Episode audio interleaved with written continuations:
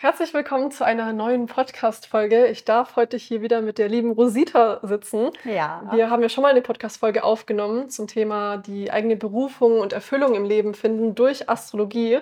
Und dieses Mal sind wir wieder zusammen, dieses Mal hier auf Bali in einem Hotelzimmer. Sind Könnte schlimmer sein. Ja, mit äh, Blick ins Grüne und vielleicht hört ihr auch ein paar Bali-Geräusche im Hintergrund. Und heute werden wir über so ein paar Vorurteile über die Astrologie sprechen, über die Gefahren, die Astrologie bürgen kann, aber auch die Chancen, die in der Astrologie stecken. Ja, schön zusammengepasst. Ich freue mich drauf. Und ich liebe es auch mit Rosita zusammenzusitzen und freue mich so sehr, dass du heute wieder mein Gast hier bist, weil ähm, Rosita hat schon seit über 30 Jahren Astrologie-Erfahrung, hat schon mehrere Bücher geschrieben, unzählige Workshops gegeben, Astrologie-Ausbildungen schon durchgeführt. Unter anderem war ich bei einer Astrologie-Einweihung dabei, vor mittlerweile schon drei Jahren. Ja, unglaublich, ne? Wie die Ja. Davor habe ich Astrologie nie gecheckt und durch Rositas Ausbildung habe ich dann endlich so einen Überblick bekommen, dass ich sagen würde, jetzt ähm, durchblicke ich die Astrologie. Und darüber werden wir eben heute auch sprechen, was Astrologie eigentlich ist. Und ähm, steigen mal mit ein paar Spaßfragen ein. Okay. Und, liebe Rosita, wenn du ein Tier wärst, welches Tier wärst du? Oh, ähm, also auf jeden Fall Löwin. Aber ich kann mich nicht so richtig entscheiden, Löwin oder Wölfin, weil das sind beide sehr starke Tiere, gleichzeitig mit einem wunderschönen Familien- und Gemeinschaftssinn und auch sehr freie. Ja, ich glaube, das gefällt mir ganz gut, dass sie einerseits diese Freiheit haben, auch dieses Umherziehen und gleichzeitig mit der Gemeinschaft verbunden. Das passt ja auch ein bisschen. Ja, stimmt. Ähm, wie würde deine Tochter Soraya dich in drei Worten beschreiben? Okay. Ich hoffe, das sieht sie nicht oder hört sie nicht. Nein, Quatsch beiseite. Also, ich glaube, sie würde erst mal sagen, dass ich ähm, sehr, sehr großzügig bin. Ja, sie sagt immer so, beste Mami ever. Äh, auch sehr liebevoll. Hm. Und aber ähm, ganz sicherlich auch, dass ich manchmal so mein Widder-Klischee bediene, sehr aufbrausend, sehr schnell aufbrausend sein kann. Und äh, das würde sie, glaube ich, auch mit in die Beschreibungsliste reinnehmen. Hm. Okay, das ist immer gut zu wissen, was die eigene Familie über einen sagt. Das sind immer äh, sehr ehrliche Und Eigenschaften. das Spannende ist, dass die unterschiedlichen Familienmitglieder ja auch ganz unterschiedliche Sachen über einen sagen. Ne? Hm. sind wir ja schon beim Geheimnis dieses Universums und der Welt und was nehmen wir wahr ne? und worauf gucken wir. Da kommen wir ja Spannend. noch zu, ja. Ich glaube, ich muss auch mal meine ganze Familie fragen, wie sie in, mich in drei Worten beschreiben würden. Gucken, was für Unterschiede da rauskommen. ja. Und äh, du meintest, du bist Sternzeichen Widder. Du hast aber auch diese liebevolle Eigenschaft. Mhm. Woher kommt das denn bei dir? Als wenn wir nur mal so quasi Astrologie-Klischees bedienen. Ja, im Moment, wo wir so auf dieser Sternzeichenebene sprechen, ist das eine sehr starke, ich habe den Mond auf dem Aszendenten, dadurch bekomme ich eine sehr starke Energie von Krebs oder überhaupt auch so dieses weibliche und auch die Wasserenergie. Und da ist ja ein Schwerpunkt bei den Wasserzeichen Krebse, Fische und Skorpion, dieses sehr einfühlsame, auch teilweise hochsensibel, was ich auch erst in den Jahren entdeckt habe, dass ich das bin, wovon meine Klienten gerne nehmen, ne, weil ich dadurch auch so dieses Seherische sehr stark habe, so dieses Eintunen können, was aber bei mir selber manchmal auch dazu führt, dass ich mich nicht wirklich gut abgrenzen kann. Das ist eine wichtige Eigenschaft, gerade wenn man wie wir in nicht nur kreativen Berufen, auch helfenden oder beratenden Berufen unterwegs ist, ist eine gesunde Abgrenzung auch sehr wichtig. Ja, absolut. Über Hochsensibilität spreche ich ja auch super viel Ja. und ähm, kann das auf jeden Fall bestätigen. Du meintest, du bist Sternzeichen Widder. In welchem Sinn, in welchem Sinn bist du denn typisch Widder? Das äh, verändert sich ja auch. Ich wollte gerade sagen, es verändert sich mit den Jahren. Stimmt aber nicht ganz, weil mein Feuer, mein Temperament, dieses geradeaus etwas schnell umsetzen, das habe ich mir über die Jahre tatsächlich erhalten. Vielleicht ist dieses Aufbrausende oder auch manchmal das Sture etwas weniger geworden, müssen andere beurteilen. Ähm, auf jeden Fall die Pionierin. Guck mal, vor über 30 Jahren, als ich schon mit der Astrologie angefangen habe, völlig anderes Thema, ganz anderes Thema. Und auch so die Bereitschaft, den Weg zu ebnen. Ja, und auch die Einzelkämpferin. Und das habe ich mit den Jahren gelernt, ähm, dass das natürlich wie alles in der Welt Licht- und Schattenseiten hat. Das bedeutet, äh, du hast die Power, ganz viel zu bewerkstelligen und auch immer wieder aufzustehen, wenn es schwierig wird. Aber du trennst dich auch manchmal von anderen ab. Und das sehe ich auch als einen lebenslangen Prozess, wieder zu lernen, mich mehr mit anderen zu verbinden. Ja, dieser der Widder ist halt so dieser typische Alleingänger, Ja, genau. der viel aufs Ich schaut und nicht so viel auf das Du, auf die Gemeinschaft, oder? Ja, die die Wiedergeborenen, nicht alle, das kann man wirklich nicht sagen, aber viele Wiedergeborene haben wie ich so eine ja, man würde sagen Vaterwunde, dass man lange so die Anerkennung vom Vater haben wollte und irgendwann gesagt hat: „Okay, dann nicht, dann mache ich's jetzt alleine“, ne? Und daraus entsteht das so. Und dann fängt man an loszugehen. Dann merke ich oder je nachdem, wer das noch im Horoskop hat, merkst du, du hast damit Erfolg, du kommst damit durch und dann rennst du wirklich jahrelang so in dieser Richtung, weil's ja läuft. Und plötzlich merkst du, es geht eben nicht nur um deine eigene Kraft, es geht auch wir leben ja in einem Zeitalter der Vernetzung und Verbindung, es geht auch darum, ja. Ja, was für 'n Impact du hast in der Welt und Ja, du anderen genau. helfen kannst und damit die Welt Ja. bereichern kannst. Ja, natürlich bin ich auch für viele 'n absolut mutiges Vorbild, also schon damals mit der Astrologie, weil da war man ja noch da wurde man oft schräg angeguckt, vor 30 Jahren, wenn du so was gemacht hast. Aber auch für viele Frauen, die sagen: „Mensch, guck mal, ja, die wird auch immer älter, wie alle anderen auch, die geht jetzt schon über die 50 und, ähm, trotzdem ist sie noch so voll in ihrer Kraft.“ Das ist für viele auch 'n Vorbild. Ja, das nehme ich auch ganz stark bei dir wahr, dass du eine sehr jugendliche, sehr lebensfrohe Energie hast und man merkt das, dass du deiner Erfüllung gefolgt bist Mhm. und dass du so 'ne Grundzufriedenheit in dir Ja, trägst. ja. Ja. Hm, wenn du keine Astrologin wärst jetzt, was für einen Beruf würdest du dann ausüben? Oh. Da erwischst du mich so ein bisschen heiß-kalt, weil ich bin im Moment in einem sehr großen Umbruch. Also, die Astrologie liebe ich nach wie vor. Das ist ja auch wenn das so 30 Jahre mit dir gewachsen ist, ist das ja ein Baum, der sehr tiefe Wurzeln hat. Aber der Teil meines Umbruchs ist auch, dass ich tatsächlich denke: „Was mache ich jetzt in der 3. Lebenshälfte oder was kommt da auf mich zu?“ Und da habe ich 'n großes Fragezeichen. Da kann ich auch ehrlich gesagt im Moment keine Antwort geben. Damals ganz klar wäre es Ärztin gewesen oder Juristin. Ja. Okay, spannend, dass du jetzt noch mit 60 Jahren so 'n Umbruch erleben darfst. Ja, also der Umbruch hört nicht auf, weil ganz klar, alles ist immer in Bewegung und in Veränderung. Das zeigen ja schon die vielen Billionen Zellen in unserem Körper, die sich ja wirklich täglich immer wieder erneuern. Also vorbei ist es erst, wenn es vorbei ist. Und das ist einfach so 'ne starke gesellschaftliche Prägung, die wir haben, dass wir vielleicht, auch nicht alle, aber dass viele vielleicht denken und das geht schon viel früher los, dass viele Frauen denken: „Mit 40 bin ich nicht mehr attraktiv oder mit 50 ist erst recht und dann mit 60 dieses und jenes.“ Das sind Prägungen. Im Grunde genommen ist es eine 6 und eine 0 oder eine 4 und eine 0, aber wir belegen das mit ganz, ganz vielen Dingen, ja? Stimmt, ja. Hm, wie stellt man sich denn so den Beruf einer Astrologin vor? Also, was ist so dein Daily Business? Gibst du hauptsächlich Readings oder Ja, das Workshops, hat oder sich ein bisschen verändert, weil früher habe ich ja ich habe, glaube ich, über 5.000 Veröffentlichungen mittlerweile, habe ich ja Fernsehen und Rundfunk bedient, hatte auch meine eigene Rundfunkshow. Und dann in Zeiten von Social Media ist das so 'n bisschen in den Hintergrund getreten. Ich war ja jahrelang auch als Speaker in Sachen Astrologie unterwegs und heute sieht es so aus, viel Onlineschulung, dann die Ausbildung, an der du ja auch teilgenommen hast. Ja, auch viele Readings, aber eben auch sehr viele Module, sehr viele Masterclasses, ne, halt, wie's heute in der heutigen Zeit ist eben. 'Ne Mischung aus online und dann liebe ich ja auch noch Symbolaufstellungen, also Familienaufstellung, systemische Arbeit und da gebe ich Gruppen vor Ort dann, wenn ich in Europa bin, ne? Okay.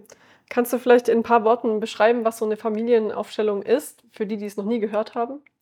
Oh, in ein paar Worten ist es recht schwierig. Es, ähm, greift darauf zurück, dass ja alles auf dieser Erde Energie ist. Und wir haben sogenannte morphogenetische Felder, die wurden von einem Mann namens Rupert Sheldrake entdeckt. Und in diesen morphogenetischen Feldern sind alle Informationen gespeichert.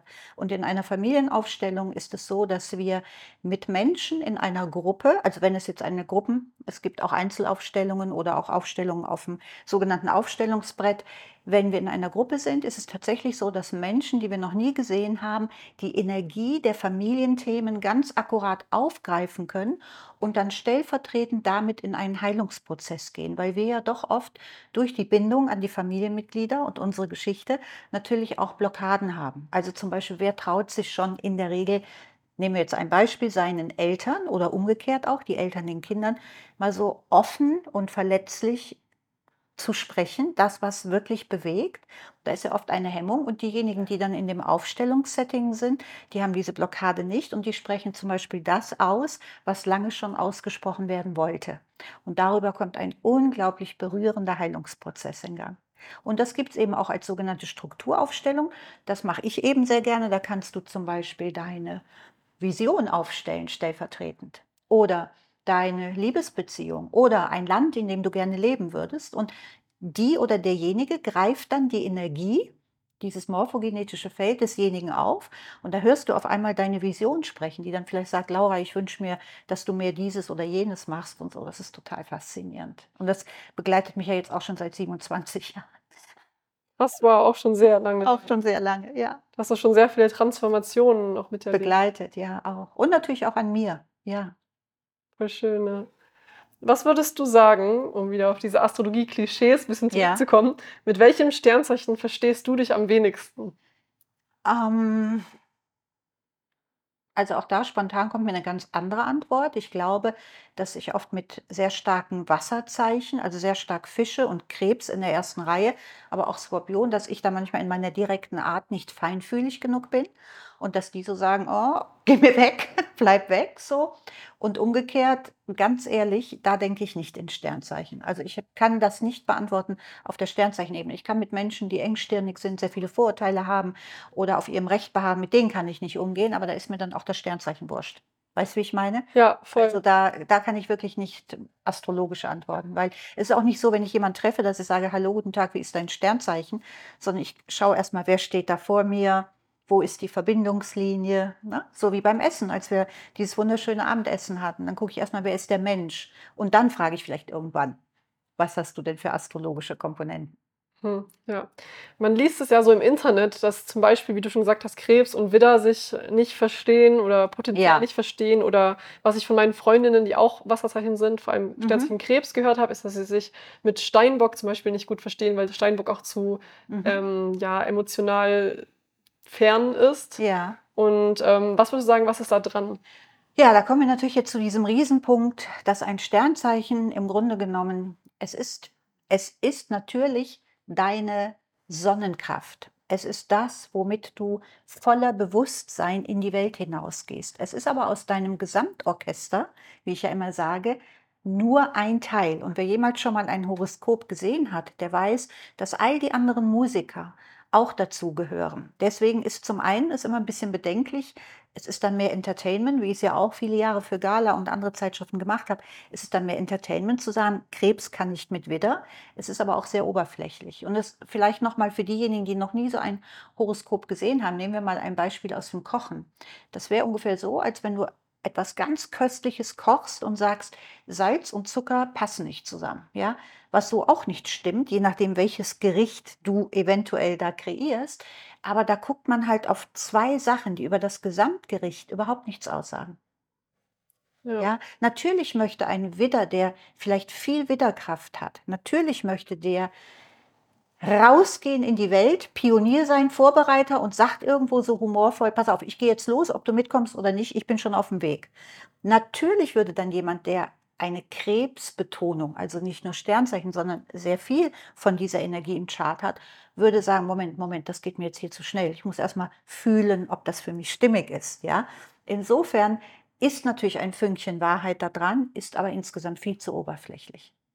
Ja. Also, wenn jetzt zum Beispiel ich im Internet lese, ich sollte als Krebs keine Beziehung führen mit einem Steinbock, weil das wird eh nichts, dann kann ich da nicht drauf vertrauen, ne? Da kommt ne, da kannst du nicht drauf vertrauen und da kommen wir eigentlich dann nicht eigentlich, auch uneinig, da kommen wir schon zu dem Punkt, ähm, warum ich meine Liebe zur Astrologie in diesen über 30 Jahren immer so liebevoll eine On-Off-Beziehung nenne. Und alle, die mit On-Off-Beziehungen schon mal zu tun hatten, wissen, wie schmerzhaft die sein können in dieser Unentschiedenheit. Und das habe ich tatsächlich mit der Astrologie auch immer wieder, hatte es auch in den letzten 2 Jahren sehr stark, weil es einfach einige Kritikpunkte gibt, wo ich nicht hinterstehe, aber auch noch nicht genau wusste, wie kann ich's anders in die Welt bringen. Ja, und ein Kritikpunkt wäre quasi, dass, ähm, durch diese Sternzeichen man sich in Schubladen packt, oder? Genau, in Schubladen, das ist das eine und auch, dass dieses sich orientieren können daran, welches Sternzeichen du hast, zu einer Krücke wird. Ja, Schublade ist ja eine Sache. Schublade wäre, ich sehe einen Menschen, da hast du recht, packe ihn in eine Schublade, ist auch ganz furchtbar und denke, der ist so und so und so und so und so und so und dann mag ich das entweder ich mag es nicht. Aber auch für uns selber ist das so, dass wir, wenn wir Erklärungsmodelle nehmen, egal ob es jetzt die Numerologie ist oder Human Design oder Astrologie, ja, das ist eine Möglichkeit, uns zu erkennen und auch so eine Art, äh, jetzt im Fall der Astrologie, himmlischen Kompass, so eine Ausrichtung zu haben. Wo ist mein Nordstern? Ja, wo ist Norden? Aber was heute vielerorts passiert, weil Astrologie so Hype ist, ist, dass es wie eine Krücke benutzt wird im Sinne von ich bin halt so und so. Und ich finde das so verrückt, ja, weil ihr jungen, ihr jüngeren Menschen, ich weiß das ganz genau aus diesen Gesprächen mit Jüngeren, ihr findet Ältere, die zum Beispiel sagen, ja, da kann ich nichts machen, ich bin so, das habe ich halt so gelernt, so bin ich erzogen worden, ne? möchte man sich doch nicht gerne mit unterhalten, weil da ist so keine Offenheit im Grunde genommen. Es ist aber kein Unterschied, ob du das Ganze ein bisschen schicker verpackst und dann sagst, ja, ich bin halt wieder, ich bin halt aufbrausend, kann ich halt nichts dran ändern.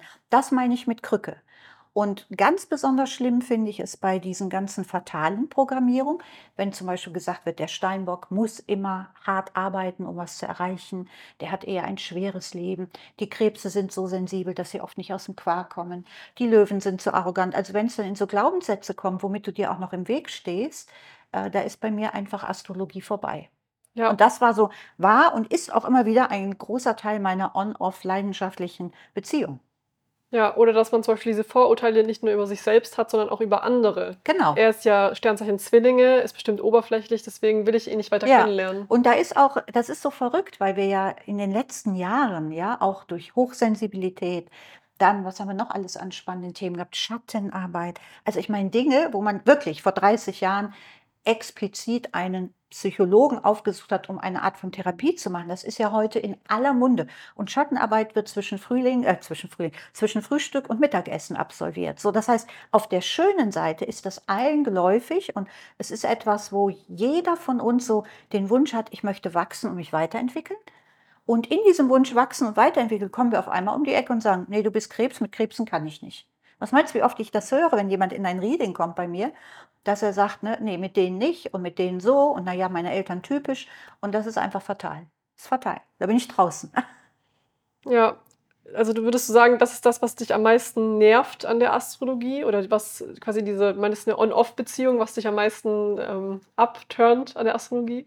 Ja, das ist auf jeden Fall, dass es in, wenn wir auf der Ebene Astrologie praktizieren und darüber sprechen, steht es in ganz krassem Widerspruch zu dem, was in uns an Spiritualität und an Seelenentwicklung angelegt ist. Denn da geht es ja darum, sich wieder zu erinnern, wer wir in unserem Innersten sind. Und in unserem Innersten sind wir vollständig und ganz. Und da sind wir wunderbar.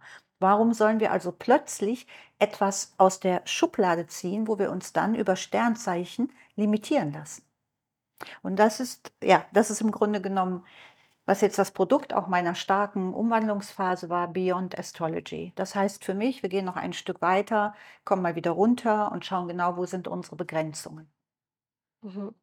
Und ähm, unter diesem Begriff Beyond Astrology mhm. ähm, passiert dann was in nächster Zeit bei dir? Ja, das äh, sieht dann so aus, dass wir natürlich mit dem Geburtshoroskop anfangen und schon eine Orientierung. Also das Horoskop ist ein wunderbares Röntgenbild, wo du, ja, wie der Arzt beim Röntgenbild und genauso fassungslos schauen ja auch viele Menschen, du erinnerst dich, das erste Mal auf so eine bunte Zeichnung, als ihr die Ausbildung gemacht habt, habt ihr da drauf geguckt und habt die ersten drei Stunden unisono gesagt, das schaffen wir nie. Und dann ab der fünften, sechsten, siebten Stunde fing das Puzzle an, sich zusammenzusetzen. Ja, also es ist ein wunderbares Röntgenbild. Es gibt dir einen Anhaltspunkt, wo darf deine Seelenreise hingehen oder auch deine Karriere, wie immer du das benennst, was da für dich wichtig ist. Und dann machen wir mal Stopp, Punkt und gehen auf die nächste Ebene. Und auf der nächsten Ebene geht es darum, in der Gegenwart, im Bewusstsein zu leben, jeden Moment zu genießen, also wie jetzt unseren Talk und da dann tatsächlich zu vergessen, dass du eine Krebsgeborene bist und ich eine Wiedergeborene bin. Da geht es um den Körper, da geht es um Atmung, da geht es um Wahrnehmen, äh, um Lebensfreude, also um andere Dinge jenseits dieser astrologischen Begrenzungen. Ja, da hast du einen sehr schönen Punkt angesprochen, was Astrologie nämlich für ein Geschenk sein kann. Dass es uns zeigen kann, in welche Richtung es für uns gehen kann, wo wir Erfüllung finden könnten. Ja. Und was uns auch auszeichnet als Menschen, was uns ähm, individuell von anderen unterscheidet, wo unsere Stärken liegen genau. zum Beispiel. Genau. Und auch da gibt es so, es gibt ja viele astrologische Schulen, aber in der, in der Schnittmenge ist es so, dass wir sagen, ja, wir haben den astrologischen Kreis und da sind dann Quadrate und Trigone, also Spannungsaspekte und leichte Aspekte. Und an denen arbeiten wir. Und ich sehe das ein bisschen anders. Ich glaube, dass wir in dem Moment, wo wir geboren werden, diese Linien im Inneren, also Aspekte genannt, die entweder herausfordernd sind oder gut, dass wir die bekommen haben, um sie auf eine gewisse Art und Weise zu erlösen. Ich sage jetzt mal bewusst nicht abarbeiten, weil da steckt schon wieder so viel Anstrengung drin. Dass wir also all diese Punkte haben, um sie zu integrieren. Und je älter wir werden oder je mehr wir integrieren, werden diese Linien quasi wie auf einer Tafel wieder weggewischt. Und du hast am Ende, wenn du gehst von dieser Welt, also da wir, glaube ich, die meisten von uns nicht in diesem Erleuchtungszustand im eigentlichen Sinne sind, aber du wischst das, das, was du erlöst hast, kommt weg, sodass swipe it blank, ne, sodass am Schluss die blanke Tafel bleibt und dann hättest du deine Aufgaben, die du dir für diese Inkarnation vorgenommen hast, erlöst. Ja, also es ist weder positiv noch negativ, wenn wir Genau, von einem sind, Spannungsaspekt genau, sprechen, sondern es sind einfach Aufgaben, ja, Au- Bewusstseinsaufgaben. Ne? ja, voll schön. Ja, ich habe richtig Gänsehaut ja, gehabt. Und da werden wir ja auch von der Wissenschaft so unterstützt, weil wir ja immer mehr, das, das ist ja so faszinierend, weil wir immer mehr begreifen, wir können mit unserem Mindset bis in die Gene rein. Ne? Wir haben die Bereiche der Epigenetik, also Bereiche, wo wir sehen, Mindset, die Art und Weise, wie wir denken, wie wir durchs Leben gehen, wie wir auf unseren Tierkreis schauen. Wir haben ja immer die Wahl, auf welchen der Aspekte gucken wir. Also die ständigen Opfertypen und die Jammerer und die Klage, die gucken natürlich auf die schweren Aspekte. Die anderen gucken auf die Aspekte, wo sie sagen, ja, da geht es für mich lang, also diese Bitterqualität auch zu haben. Ähm, jetzt habe ich den Faden verloren. Also ich wollte auf jeden Fall sagen, dass das, wie du auch schon gefragt hast, ein wunderbares Instrument ist, um sich zu verstehen und es dann aber auch wieder beiseite zu legen. Ja, mir hat sehr geholfen, ähm, die Astrologie zu verstehen, als ich mich mit dem Begriff Archetypen Ja, auseinandergesetzt habe, genau. weil im Endeffekt ähm, hat die Astrologie ja nicht nur was mit Sternzeichen zu tun und mit irgendwelchen Sternen, die am Himmel in bestimmten Konstellationen stehen oder Planeten und die dann unser Leben prägen, Mhm. sondern die zwölf Archetypen sind ja die zwölf Urprinzipien des Kosmos. Und sie werden auch oft als Urprinzipien verwendet, ganz unabhängig von den Sternen Genau. und ähm, beschreiben im Endeffekt nur die zwölf Urenergien, die im Kosmos existieren, die unser Leben überhaupt so ermöglichen. Also zum Ja, Beispiel, da hast du einen wunderschönen Begriff ins Spiel gebracht, die Archetypen. Ne? Und die Archetypen wurden von, also das ist auch wichtig zu sehen, dass wir jetzt über die Archetypen sprechen, die in unserem Kulturkreis eine Rolle spielen. Ne? Zum Beispiel Archetypen, wenn jetzt manche fragen, was ist das überhaupt? Es gab einen Schweizer Psychoanalytiker, Carl Gustav Jung, dem haben wir sehr viel zu verdanken. Der hat nämlich das ganze Wissen wieder aufgerollt, dass es zum Beispiel eine Synchronizität gibt. Du denkst an jemanden und derjenige ruft an oder schickt dir gerade eine SMS oder WhatsApp, oder was auch immer, whatever. So, also Synchronizität. Carl Gustav Jung war auch derjenige, dem wir die ganzen Bilder verdanken, mit denen wir heute Tarotkarten spielen. Und wenn du zum Beispiel ein Tarot hast aus unserem westlichen Kreis, und damit komme ich gleich zu den typischen Archetypen, dann hast du vielleicht den Magier zum Beispiel da drauf. Weil Carl Gustav Jung, was die wenigsten wissen, äh, google das mal, das ist total faszinierend, der hatte auch zwölf Archetypen. Die heißen ein bisschen anders als die Sternzeichen, aber der hatte die Liebenden, den Magier, den Zauberer und, und, und. So, und wenn du jetzt zum Beispiel nach Australien gehen würdest, so in Aborigines, da ist ein Archetypus die Regenbogenschlange, weil die steht dafür Transformation in der Neuzeit. Skorpion in der Astrologie. Genau. Und diese Regenbogenschlange haben wir in unseren Tarotkarten nicht, weil sie einfach in unserem kollektiven Unbewussten keine Rolle spielen. Wir im europäischen Kreis haben unter anderem die Archetypen, und jetzt kommen wir dazu, die die Planeten symbolisieren. Ja, und wenn wir mal daran denken, dass Mars, ja, Aries, Mars, Ares, Aries, der Kriegsgott war, zum Beispiel bei den Griechen und Römern, da hat er teilweise, ich kann mich jetzt nicht mehr erinnern, er heißt nicht genau identisch, aber es war der Kriegsgott, dann steckt in ihm der Widder, ja, dieser, dieses ursprüngliche Symbol von Fighten, von Kampf. Von dem Kampf auch ums Überleben, denn das Widderprinzip wird so ein bisschen der Steinzeit zugeordnet, ne? mit der Keule einen drauf. Und diese Archetypen spielen eine ganz große Rolle bei den Sternzeichen. Das heißt, wir haben einmal, alles ist Energie, deshalb bist du auch ein Stern, trägst einen Stern in dir und wir sind Teil des Kosmos. Deshalb funktioniert die Astrologie. Und der andere Teil ist, weil wir über die Archetypen, die es auch kollektiv gibt, interpretieren, wie ein Widder, ein Krebs, ein Stier durchs Leben geht. Ja. Ja, und das ist wunder, wunderschön und das finden wir auch in der Symbolwelt. Ein Archetypus ist ein Bild, das wir mit bestimmten Vorstellungen belegen. Schon unsere Ahnen haben es vielleicht getan oder unsere Vorfahren. Und dann anhand dieser Urprinzipien gibt es zwölf, die die Namen von Planeten oder den zugehörigen Göttern tragen. Genau. Genau. Was ich auch ganz oft höre von Freundinnen von mir, die sich auch Mhm. mit Astrologie beschäftigen, ist zum Beispiel, dass sie sagen: „Ich habe gar keine Zwillinge in mir oder gar keine Waage in mir.“ Und, ähm, da möchte ich eben auch drauf zu sprechen kommen, weil Ja. wir haben ja immer alle 12 Archetypen in uns Genau. unterschiedlichen Gewichtungen. Richtig, in unterschiedlichen Gewichtungen. Und da sind wir wieder bei dem Modell, was ich gesagt habe, wenn wir dann eines Tages gehen, körperlich gehen von dieser Erde, wir gehen ja nie ganz, ist hoffentlich die Tafel schon relativ blank geputzt, dann haben wir Aufgaben im besten Falle gelöst, wo wir, wie du sagst, alle 12 Urprinzipien in uns vereinen. Wenn jetzt jemand glaubt, dass er überhaupt keine Waage oder kein, äh, sagen wir mal, keine Widderanteile hat, erstens geht alles durch Veränderung zu einem bestimmten Zeitpunkt deines Lebens, in einem bestimmten biografischen Einschnitt, zeigen sich Qualitäten, die du vorher nie gehabt hast oder die dir, das ist das bessere Wort, nicht so bewusst waren. Alles im Tierkreis ist angelegt und wenn jemand demnächst kommt und sagt, ich habe keine Waage in mir, doch, aber der Waageanteil ist, warum auch immer, noch unbewusst. Entweder soll er noch keine Rolle spielen, weil es um andere Schwerpunkte geht, Vielleicht wird er auch niemals so stark nach außen eine Rolle spielen, aber genau wie du sagst, angelegt sind alle zwölf Archetypen. Ja. Man kann dann, man müsste richtigerweise sagen, in meinem Leben lebe ich die Waagequalitäten so gut wie nicht oder finde sie nicht, aber sie sind trotzdem angelegt. Ja, genau. Ne? Und das hat ja auch mit Erziehung und Prägung zu tun. Stell dir mal vor, du wächst in einer Familie auf, wo mh, sehr viel Gewalt oder Aggression ist und du hast so eine ganz feinsinnige, musische, ästhetische, vage Komponente, die du gar nicht zeigen darfst, weil dort ganz andere Prinzipien in dieser Familie herrschen. Ja? Und so kann es sein, dass du viele, viele, viele Jahre überhaupt nicht weißt, dass du diese Anlagen haben. Ich habe ja bedingt durch meine Generation auch viel mit der Generation zu tun gehabt, die wiederum meine Eltern sind. Und das war die Kriegsgeneration. Und die haben ja auch sehr viele Traumata gehabt und bestimmte Anlagen, die wir heute und ihr erst recht leben und einfach zeigen, da war es gar nicht, die waren so verschüttet, dass die auch gesagt hätten, buchstäblich überzeugt, ich habe das nicht, weil es sich nie entfalten konnte.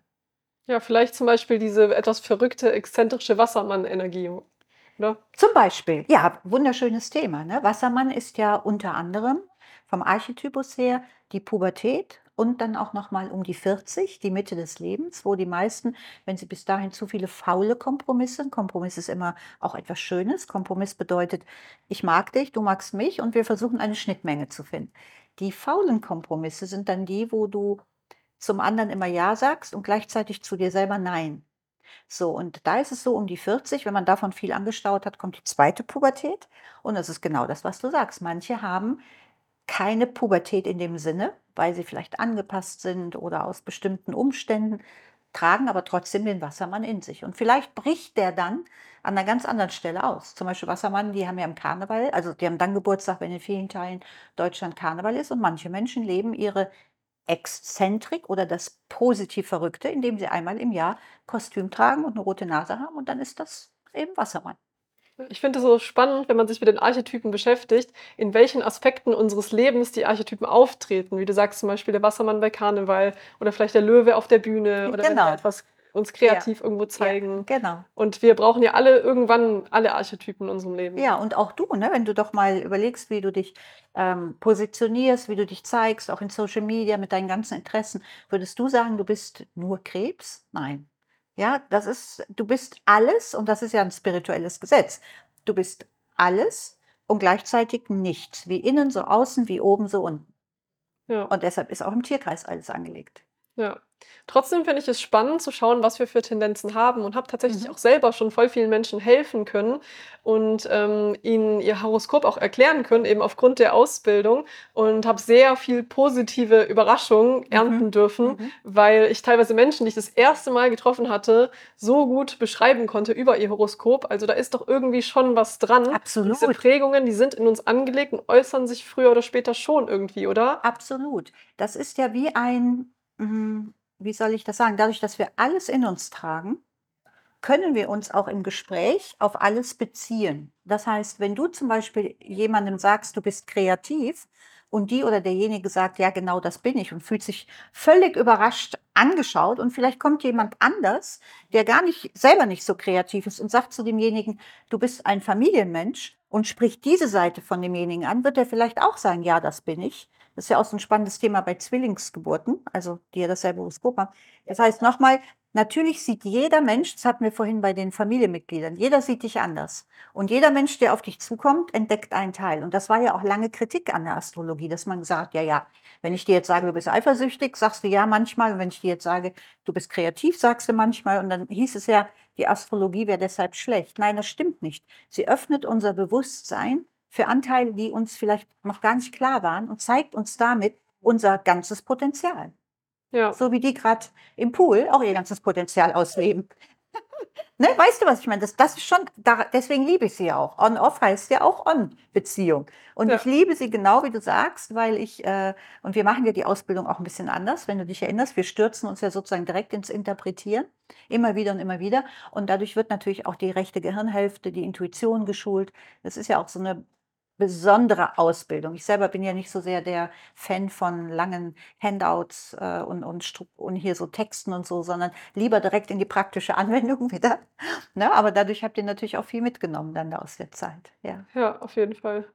Ich möchte noch eine Sache ansprechen, die du erwähnt hast, und zwar mit den Zwillingen. Ja. Das ist ein sehr spannendes Thema, weil ich kenne auch Zwillinge, die komplett unterschiedlich mhm. sind, obwohl sie ja logischerweise das gleiche Geburtsdatum, die gleiche Geburtsurzeit mhm. haben und damit auch genau das gleiche Horoskop. Wie kann das sein, dass ähm, zum Beispiel bei Zwillingen die eine Hälfte einen ganz anderen Lebensweg einschlägt und ganz andere Aspekte des Horoskops lebt als die andere? Damit hast du schon beantwortet. Du bist so cool. Du hast in der, in der Frage hast du schon beantwortet. Genau. Also nochmal. Zwei, damit so die, die Laien auch mitkommen oder diejenigen, die sich noch nicht so viel beschäftigt haben.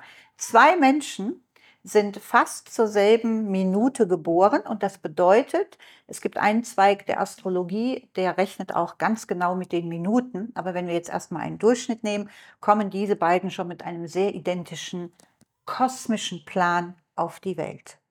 So, dann geht schon los. In der ersten Minute, stellen wir uns mal vor, die haben so ihren ersten Lebensschrei getan, haben dasselbe Orchester zur Verfügung, fast identisch. Und weil es Zwillinge sind und ein bisschen Stress ist, weil da auf einmal zwei sind, sagt der Vater, ich nehme das eine und die Mutter sagt das andere. Da geht die Prägung, im Grunde genommen ist sie im Mutterbauch schon losgegangen. Aber, und manche sagen sogar vor der Zeugung, ist ein anderes Thema. So, die eine die oder der eine wird von Mutter genommen, die oder der eine von Vater. Und dann entwickelt sich das. Ich kenne viele Familien, die Zwillinge haben.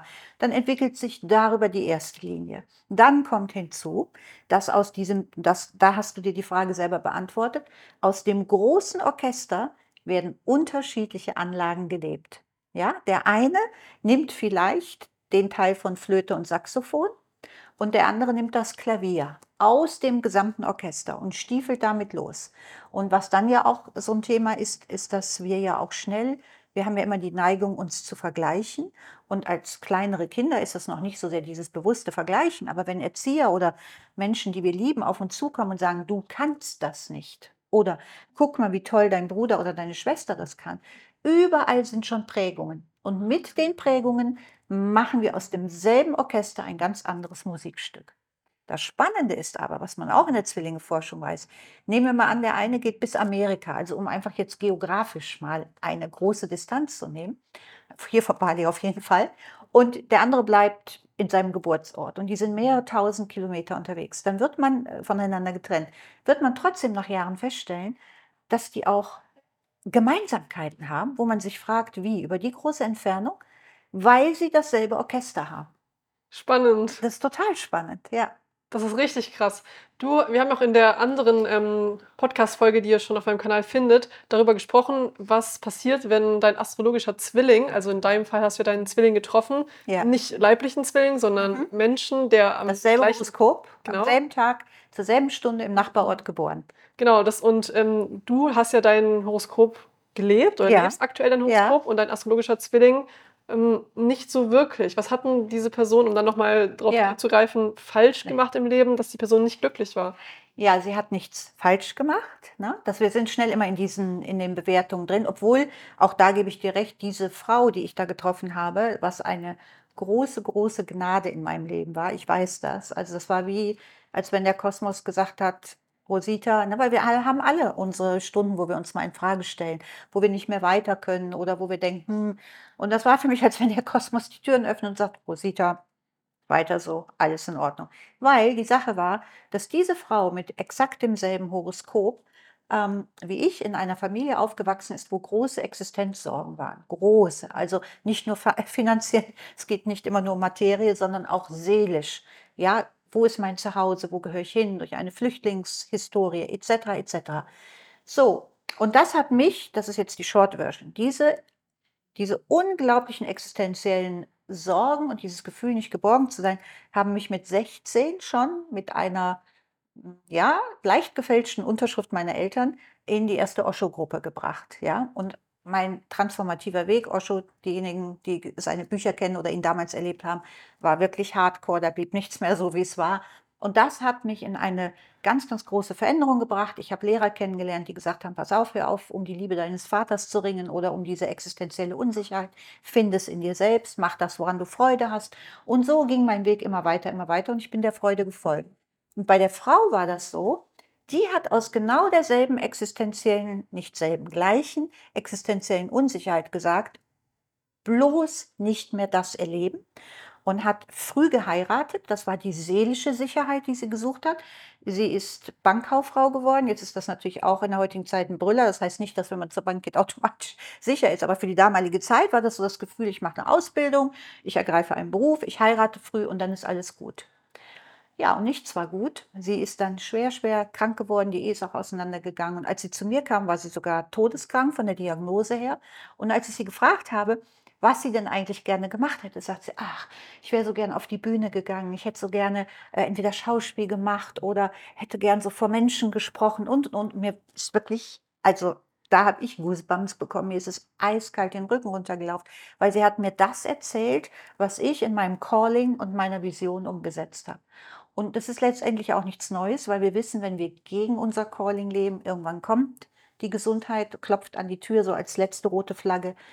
Ähm, aber es selber erleben zu dürfen, was aus mir auch hätte werden können, wenn ich den Weg der scheinbaren äußeren Sicherheit um jeden Preis gewählt hätte, war schon ja, sehr berührend. Ja, sehr, sehr, sehr krasse Geschichte. Und ähm, zeigt auch wieder, dass wir Astrologie nutzen können, um wieder herauszufinden, wie wir auf den richtigen Pfad, sage ich mal, ja. kommen können und dass Astrologie da ein unglaublich wertvolles Tool sein kann.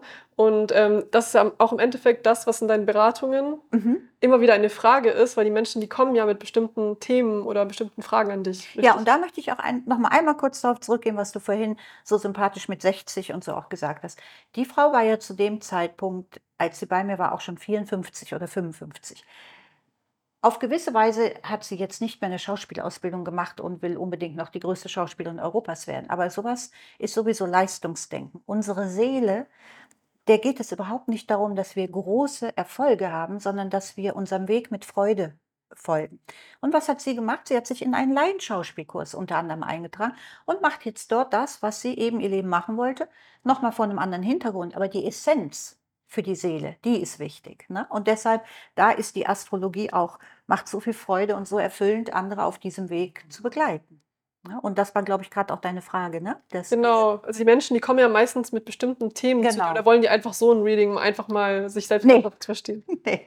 ja gut, in der heutigen Zeit, wo Astrologie so hype ist, ist es schon so, dass, je, dass ich öfter jung, vor allen Dingen jüngere Menschen habe, die sagen, alle wissen ihren Aszendenten oder alle wissen ihr zweites Sternzeichen. Ich will das jetzt auch mal wissen. Aber in der Regel vom Schwerpunkt her, und meine Klientel ist ja auch bunt gemischt, es sind ja auch viele Finanzfragen und, und, und, ähm, ist es schon so, dass man mit einer Herausforderung zu mir kommt, die man gerade hat.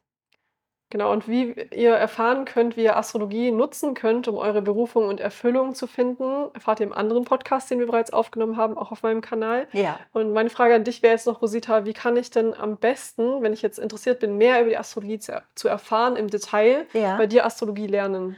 Also ich habe in der Regel dreimal im Jahr, am Anfang, du erinnerst dich, war es nur einmal im Jahr, aber die Nachfragezeit wird auch immer größer. Dreimal im Jahr fangen wir mit Modul 1 an und dreimal im Jahr mit Modul 2. So, das ist so ein Slot, der sich jetzt eingespielt hat, weil Modul 1 sind immer zwölf Wochen Und das Jahr hat ja wesentlich mehr als zwölf, also kann man immer wieder anfangen. Was ich natürlich jetzt verändere auch ist, und da danke ich auch an dieser Stelle meiner Tochter ganz besonders oder auch dir und anderen, die dazu beitragen. Natürlich werden diese Module jetzt auch viel mehr mit Online-Modulen noch bestückt, mit Masterclasses, die man einfach abrufen kann. Das ist ja so ein Punkt, der mir eher erstmal fremd war, weil ich immer aus der 1 zu 1 Beratung oder von meinen Speaker-Auftritten das eher gewöhnt war. Und insofern äh, wächst da etwas Wunderschönes heran, weil einfach dieses Beyond Astrology nicht nur Astrologie hat, sondern auch Psychologie, was wir heute auch schon ein bisschen hatten, den Teil Spiritualität. Und jetzt ist geplant für dieses Jahr, dass ich dann eben auch noch einen Punkt hinzunehme, wo Social Media ähm, natürlich dann von einer jungen Frau mit Erfahrung wie dir oder anderen mit reinkommt, noch als Module, sodass wirklich das Rundumpaket auch steht. Klingt voll schön, ja. Also wenn ihr mehr über Rosita wissen möchtet, dann könnt ihr ihr gerne auf Instagram folgen Ja. oder auch Rositas äh, Podcast hören. Sie hat einen Podcast, der heißt von O bis Ohm. Mhm. Und den haben wir jetzt auch in Beyond Astrology umgetauft, aber du findest ihn auch in der Suchmaschine immer noch von O bis O. Ne, Okay. weil ich doch nochmal in dieser stürmischen Liebesbeziehung on-off mit der Astrologie jetzt mehr in den astrologischen Bereich reingehe. Sehr schön. Ja, kann ich auch sehr empfehlen, den Podcast. Ich finde, das merkt ihr ja sicher hier schon in dieser Podcast-Folge.